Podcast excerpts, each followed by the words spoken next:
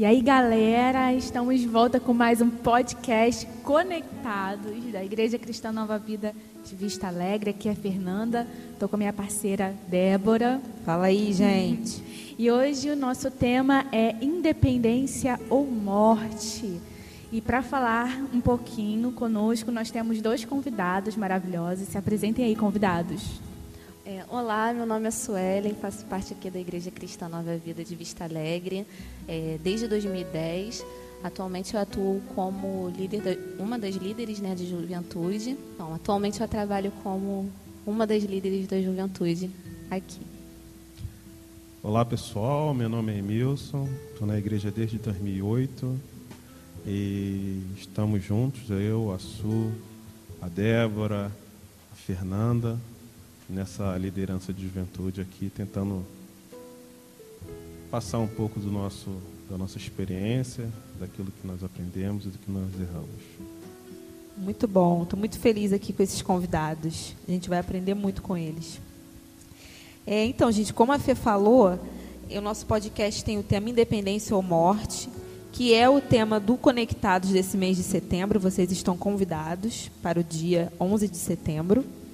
E contextualizando um pouco o tema do nosso podcast, ele fala sobre a importância né, e sobre nós sermos é, é, incitados a, a ser né, independentes. A gente, desde criança, desde que nós nascemos, nós somos estimulados a buscar autonomia e independência, seja pelos nossos pais ou até mesmo na escola, lá no jardim de infância. E essa atitude se chama estímulo à autonomia, que cumpre justamente o papel de conscientizar a criança sobre a importância de cada uma de suas decisões e como elas podem impactar a sociedade, a natureza e sua rotina pessoal. E isso é, traz consequências até a vida adulta. E esse estímulo à autonomia ele vem trazendo seis pontos principais, que é a coordenação motora, autoconfiança e eficiência, comunicação e linguagem, liberdade e responsabilidade, determina tarefas obrigatórias para a criança e conversas sobre as reações de cada escolha. E eu vou me ater a esse último ponto, até por conta do tema aqui do nosso bate-papo, que é sobre as consequências de cada escolha na nossa vida, onde é preciso mostrar que vamos ter frustrações ao tomar decisões erradas mas, ao contrário do que parece, essas situações não precisam ser desagradáveis e conflituosas, e sim trazer aprendizado. E não só na infância, mas em todas as fases da nossa vida, a gente vai precisar fazer escolhas. Tomar decisões é colocar em ação nossa independência, mas não devemos esquecer que a gente não vive solitariamente e podemos ter orientações e conselhos para avaliarmos as melhores opções a serem escolhidas. É, então, hoje a gente vai falar sobre isso, a importância das nossas escolhas, onde a gente busca conselho, onde a gente busca apoio, para que a gente possa tomar as melhores decisões. E hoje os nossos convidados vão trazer experiências pessoais de como um conselho de um líder, de um familiar, de um amigo fez diferença em determinada fase da vida deles. Ou até mesmo como a ausência desse conselho, de uma instrução, de alguma forma afetou as suas vidas. Vamos começar pelo Emilson. Emilson, conta aí pra gente. Houve algum momento da sua vida em que você se sentiu totalmente independente e rejeitou o conselho de alguém? É, podemos observar muito disso na adolescência, né? Onde achamos que sabemos tudo. E com você foi assim? Como foi essa experiência? Houve consequências ruins? Bom, é, Teve um, teve um momento que eu fiquei mar, ficou marcado que eu senti assim, pô, agora está pela minha conta. Agora eu vou ter que é, sei lá, parece que teve esse peso de, de que você falou, né, de essa independência. Foi quando eu estava para casar, a gente tinha conseguido alugar o imóvel, aí eu estava né, no imóvel, mas não casado ainda. Então aquilo ali já era, já era um, um passo para mim como se eu tivesse independente, né? É, mas para assim, para eu poder ambientar assim até a, a minha resposta, a, eu fui criado num lar onde só tinha mulher. Meu pai desapareceu um tempo e tal. Então as minhas referências sempre foram a minha avó, minha mãe e minha tia Ilma. A gente morava no quintal e tudo mais. E a nossa família ela tem uma, uma característica que eu, eu gosto bastante, tem muitos defeitos, mas uma das características que eu gosto muito, e eu, pelo menos eu vou tentar passar isso, é que a gente sempre conversou sobre tudo. Sem, sem é, é, é, medo de falar o que pensa, sem qualquer mínimo de, pô, como é que você vai falar isso para tua mãe? Então, eu sempre tive é, incentivo da minha mãe, da minha tia, da minha avó, nesse sentido de conversar sobre tudo. E a minha família não é muito de impor as coisas.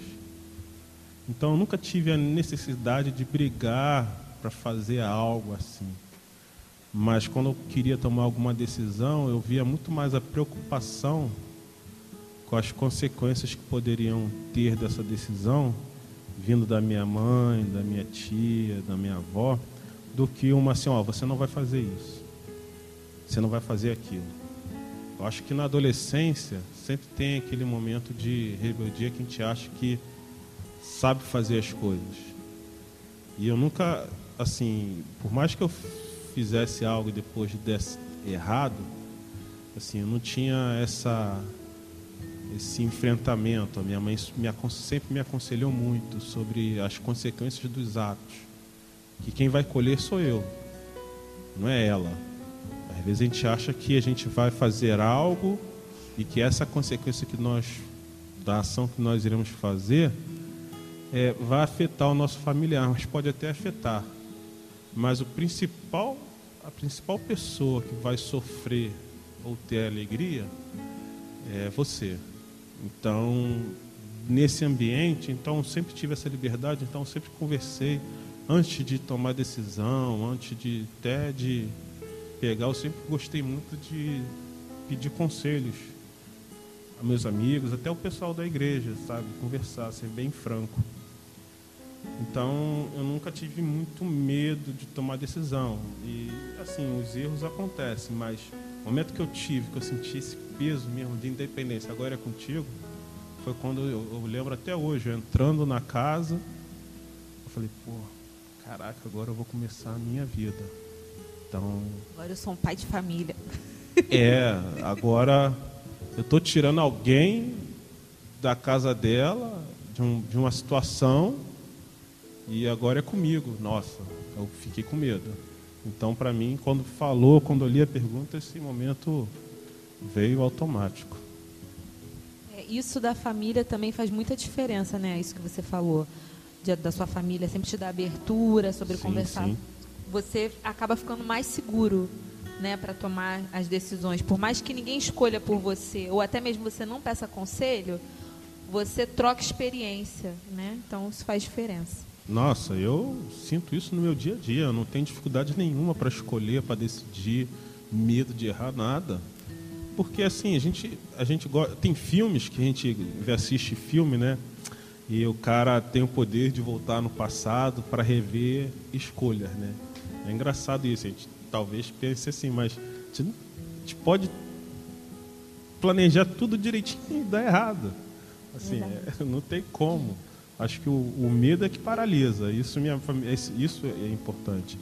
Você ter medo de decidir acaba te paralisando e você não faz o que tem que fazer. Isso aí. Su, e para você? Como foi essa questão na sua vida? Foi igual do Emilson? Foi diferente? Conta a sua experiência aí, pessoal. É, bom, eu não tive todo esse conselho que o meu amigo Emilson teve.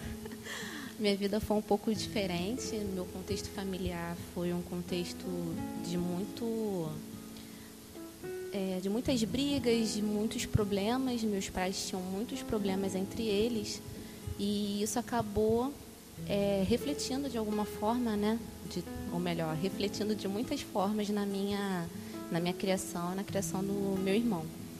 Então, assim, é, a gente vivia numa situação tão adversa, né? Violência familiar e tal.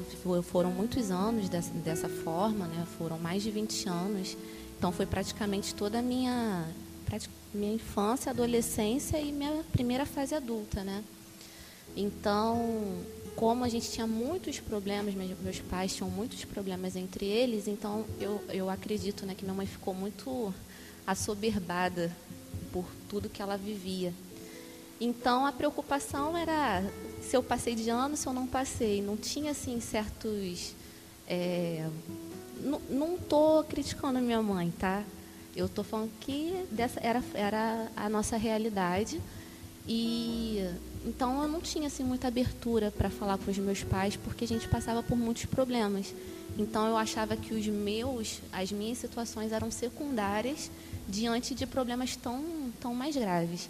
E eu vejo que essa ausência de conselho, de, de direcionamento né, por parte de alguém de confiança me fez muita falta na minha vida profissional. Porque na ocasião eu senti, senti assim, falta de ter alguém que me apresentasse em outras, outras possibilidades, alguém que falasse para mim, eu acho que você tem jeito para tal coisa, que identificasse coisas que eu não identificava.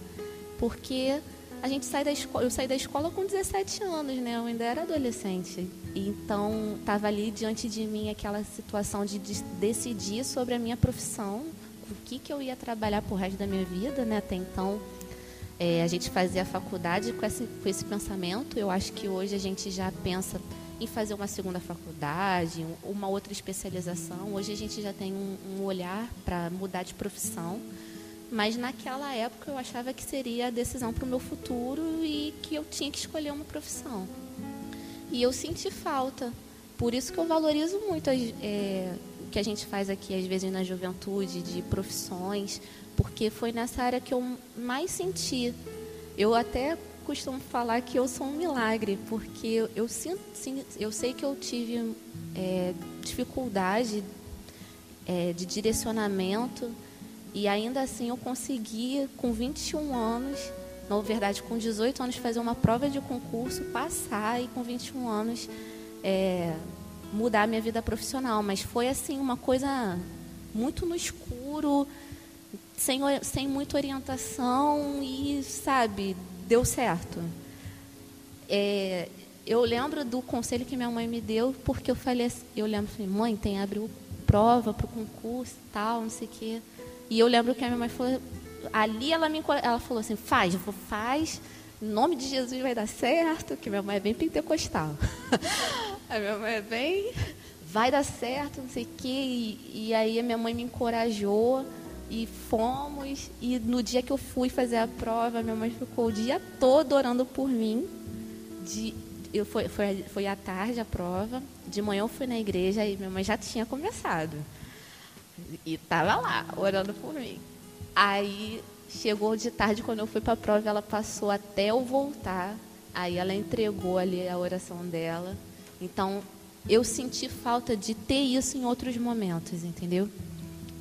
É, mas, assim, novamente vou dizer, eu não não culpo minha mãe de nada, não culpo, não culpo de jeito nenhum. Eu sei que minha mãe fez o melhor que poderia, mas eu sinto essas ausências. E hoje, como o Emilson falou, que ele se sente seguro. E eu já me sinto ao contrário, eu me sinto muito insegura nas minhas escolhas. E eu tenho também muita dificuldade de buscar muitas vezes esse conselho, é, opinião de um líder, opinião de um amigo. Eu tenho dificuldade de externar isso por conta dessa minha vivência mesmo, entendeu? É uma experiência de cada um, né? Mas assim, pegando até um gancho no que a Su falou, gente, às vezes a gente não tem isso em casa, mas a gente pode buscar isso numa liderança espiritual, né? Num pastor, num líder, num, num amigo que você tenha admiração, né? Que tenha uma experiência que possa te ajudar de alguma forma. Né? Esse trabalho que a Su falou das profissões que nós fizemos nos adolescentes foi muito interessante porque a gente já viu frutos, inclusive, disso, né? É, nós fizemos em blocos, nós fizemos área da saúde, área de, de humanas, né? área de, de é, matemática, física, enfim, engenharia. E uma das nossas adolescentes foi para a área da biomedicina porque ela se sentiu inspirada ali em um momento, né? Ela viu ali um, um tipo de, de conselho, né? Então, é, a gente pode buscar também em outros, em, outras, em outros lugares, né? Se a gente, mesmo que a gente não tenha na nossa família. E em qualquer fase da nossa vida nós precisamos de conselho e apoio, não só na vida profissional, né? Mas em todas as áreas. E através disso nós recebemos ensino e direcionamento. E aí voltando para os nossos convidados novamente.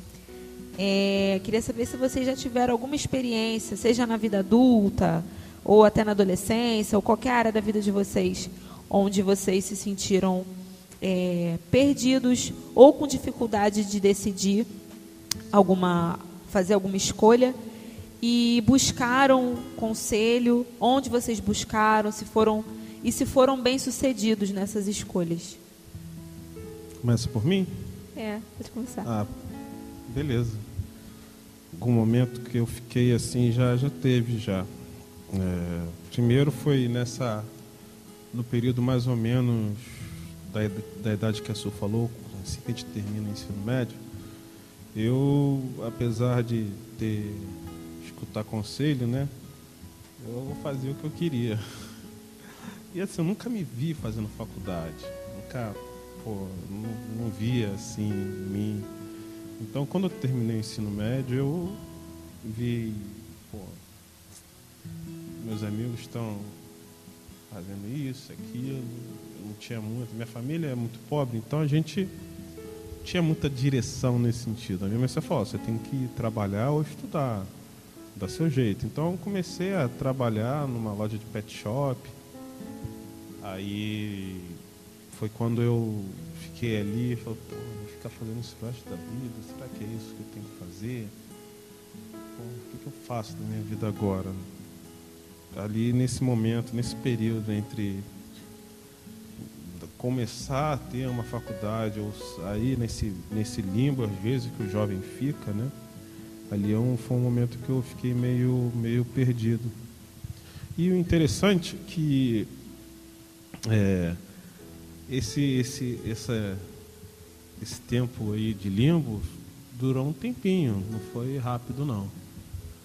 Depois que comecei a trabalhar, né, comecei a ganhar dinheiro, a gente começa a querer, querer mais, né? Pô, o que eu vou fazer? Coisas melhores e tal. Aí eu vi na, na, no alistamento militar, olhava assim, pô, o salário é mais do que eu ganho aqui, vou ali. Aí me alistei, né?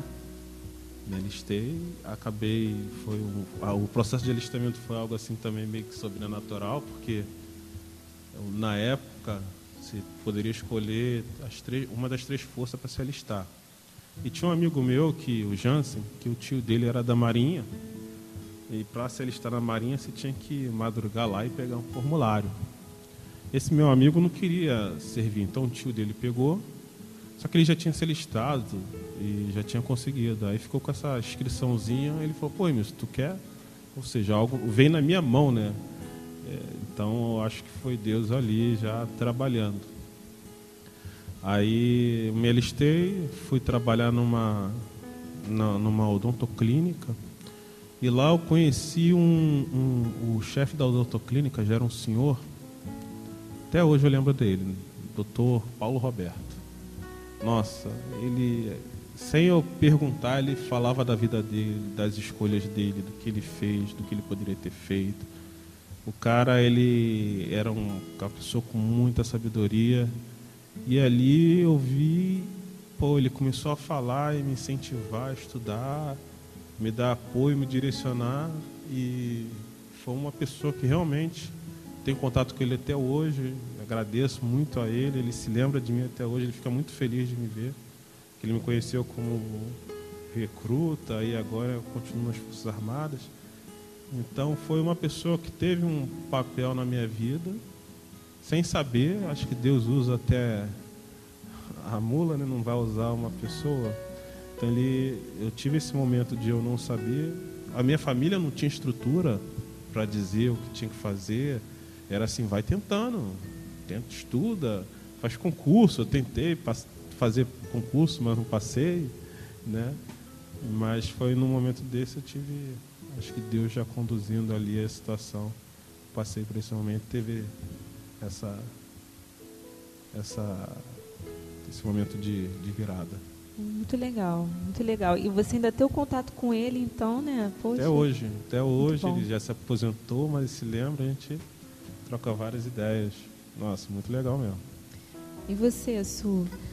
É, então, a minha experiência foi que 2019, é, o meu marido, né, Rafael, ele passou por alguns problemas é, de cunho psicológico e tal. Ele teve algumas situações que ele teve que lidar e isso afetou nossa, nosso relacionamento.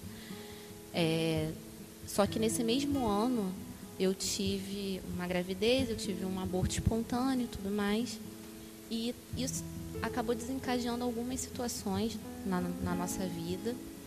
E a gente passou por uma crise bem, bem delicada. E eu comecei a fazer terapia e a, a terapeuta falou, perguntou se, se, eu, se eu dividia aquilo com mais alguém. Aquelas coisas que eu estava contando para ela. Ela falou, tem alguém da seu, do seu convívio, algum amigo e tal, que você, que você conte? Aí eu falei, não, eu tô sozinha, tô passando sozinha e tal. Conto para você. E para Deus. Aí eu, eu falei, na verdade, eu conto para Deus e conto para você, porque eu acabo falando muito mais com Deus do que aqui na nossa sessão, uma vez por semana. Aí ela falou assim, procura uma amiga, fala com alguém, não sei o quê. Aí, é, todas as vezes que eu pensava assim nas coisas que estavam acontecendo, eu só pensava em uma amiga, que na época ela morava no Canadá, mas a gente tinha retomado um contato e ela é minha amiga de infância, a gente se conheceu mais ou menos com 9, 10 anos. E a, gente sempre entra e sai da vida uma da outra, né?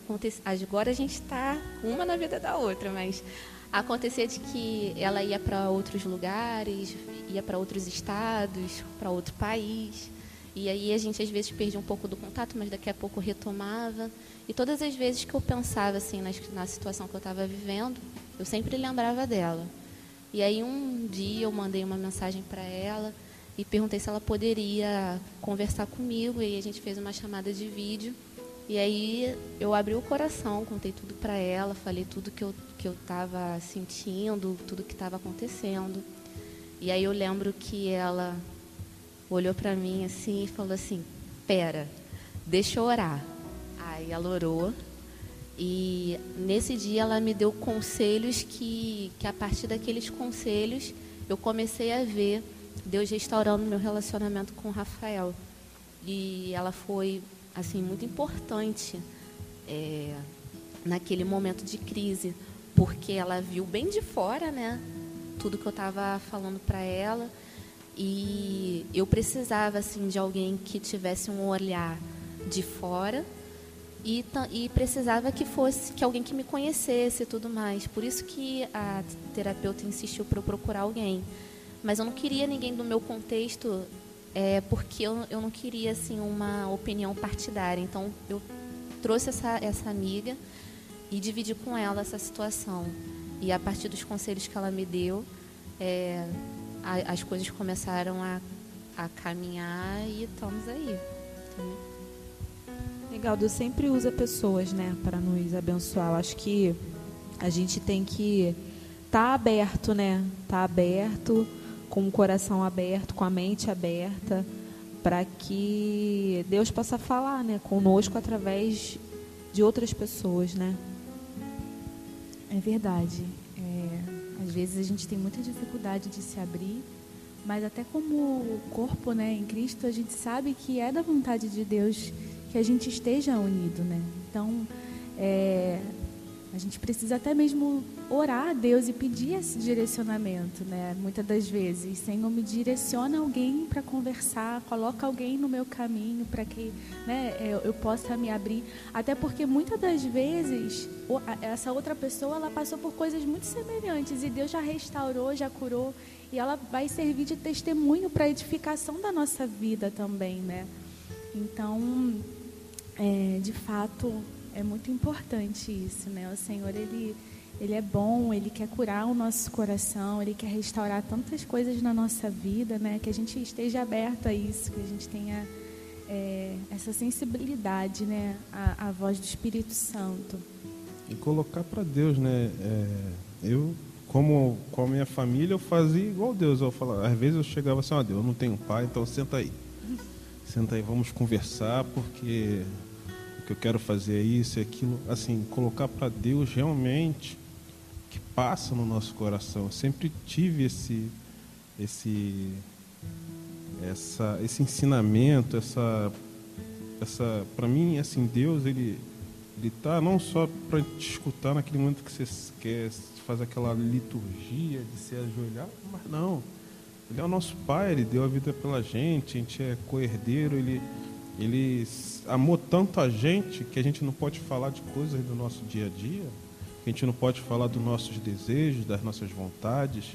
Eu acho que é muito importante a gente tentar criar em Deus esse vínculo que nos aproxima, né? Porque Deus ele foi, eh, Jesus ele foi homem, mas ele, ele manteve a parte humana dele e você vê Deus indo buscar as pessoas, você vê Jesus sentando para conversar com quem era menosprezado.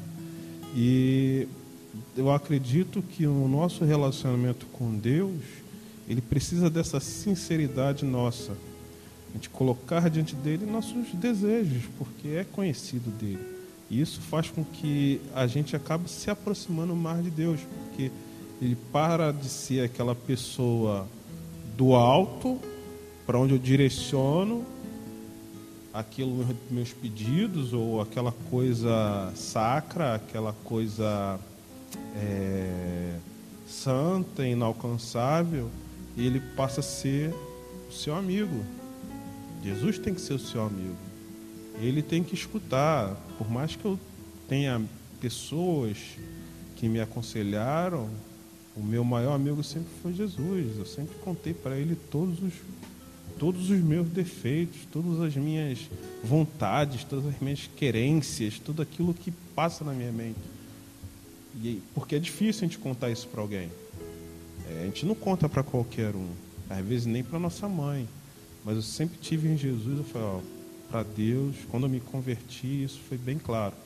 Para Deus, Ele vai saber de tudo aquilo que eu penso, tudo aquilo que eu sinto, todos os meus desejos até os mais vis, porque a gente pensa, fala, convive e as pessoas pensam que a gente não tem pensamentos ruins, mas na verdade a gente é pecador. A gente a gente está ali, o corpo de Adão está aqui, ó, resistindo todos aqueles defeitos que a gente lê na Bíblia, de todas aquelas pessoas cometendo, a gente é sujeito a cometer todos eles não se engane, né? A gente não pode se enganar nisso e trazer Deus para perto, para ser verdadeiro amigo é muito mais uma missão nossa de olhar para Deus e, e colocar para Ele aquilo que nós somos, do que algo é, é, é, é, que a gente às vezes espera sobrenatural. Parte da gente colocar isso, né? A gente é, a Bíblia diz bem claro, né? Chegai-vos a Deus e Ele chegará a vós outros. Então a gente, é importante a gente chegar a Deus e trazer Ele para o nosso círculo mais íntimo, né? E deixar, às vezes, a figura de soberano um pouco, é, as discussões sobre isso um pouco em segundo plano. E trazer a Deus e ser o seu verdadeiro amigo.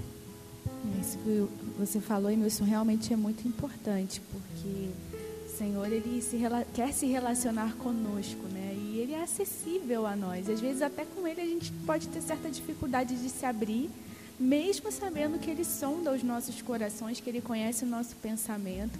É, e realmente é, é, ter essa liberdade com Deus, né? Saber que, que Ele é o nosso amigo, né? Ele, ele é, é, faz é, toda a diferença, né? Já houve situação comigo também em que eu comecei a falar tudo com Deus. Falei assim, o Senhor conhece meu coração, mas eu tenho que falar. Eu preciso me abrir, né? E, em primeiro lugar, tem que ser com o Senhor, né? E é interessante, é, assim, é, conforme eu comecei a falar e colocar em detalhes para Deus, tudo que eu estava sentindo, tudo que passava na minha cabeça, foi quando a cura começou na minha vida, né? É, eu fui deixando o fardo pesado de fato aos pés da cruz. E o Senhor começou a ministrar o meu coração a palavra dele, né? Foi direcionando é, pessoas, enfim. Então, é realmente muito importante a gente priorizar isso, né? É, com Deus. É, ele deu a vida pra gente, né? Não existe é nada né? melhor né?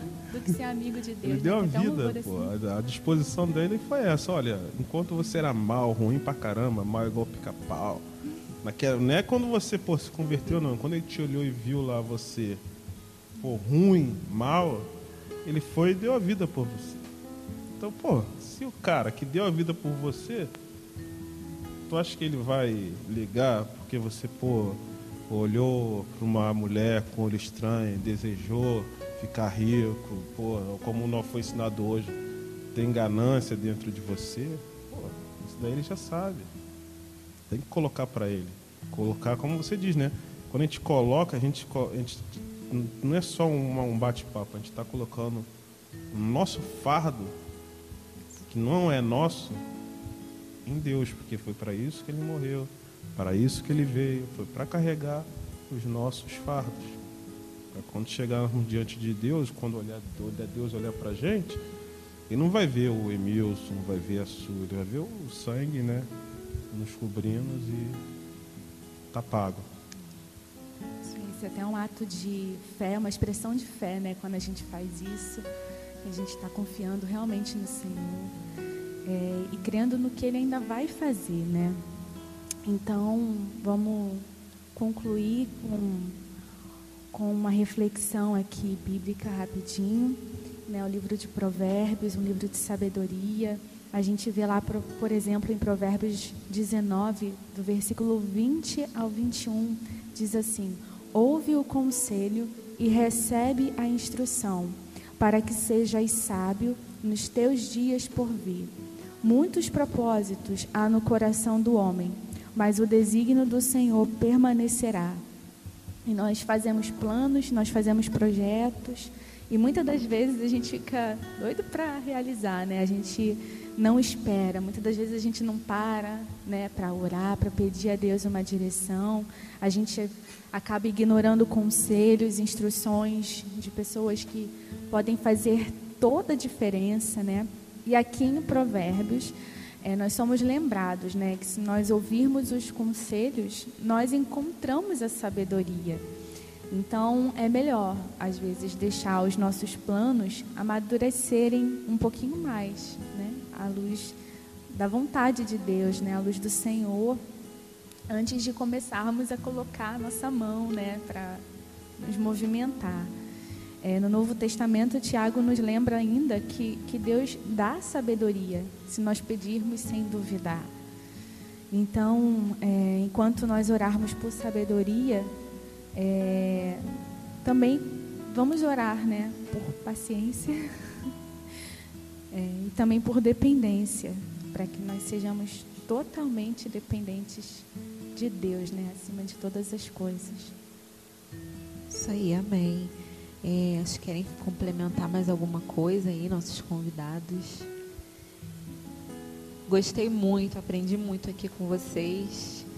E acho que o que ficou mais importante, né, que a gente aprendeu aqui é que a gente precisa ter o coração sincero diante de Deus, né? Colocar para Ele é, as nossas dúvidas, nossas, nossos anseios, nossos planos. nossos planos e com um coração sincero. Fala, Su. Por mais independente que a gente seja, a gente é dependente da graça e misericórdia de Deus. Ainda que é nesse plano aqui a gente seja independente ao olhar dos outros, mas a nossa alma carece de, do nosso Salvador. Então, Amém. que a gente depende realmente dele, da graça, da bondade, da misericórdia e da mão dele estendida sobre nós. Senão a gente é, é pó, nós somos pó. É verdade. Que a gente não venha ser levado pela vontade de crescer, como diz aquela música do David Keelan, né? Que a gente reconheça que somos dependentes e precisamos ser dependentes, É isso mesmo. né? Muito bom, gente. Então, muito obrigada. Até a próxima. Eu que Queria agradeço. agradecer aqui a presença desses convidados Até a maravilhosos. próxima. Eu agradeço também a oportunidade, o convite. Me sinto muito honrada de estar participando desse podcast. E é isso. Até Uma a próxima. benção. Uma benção, muito bom. Tchau, galera. Até a Tchau, próxima. Até a Até próxima. a próxima, Paula.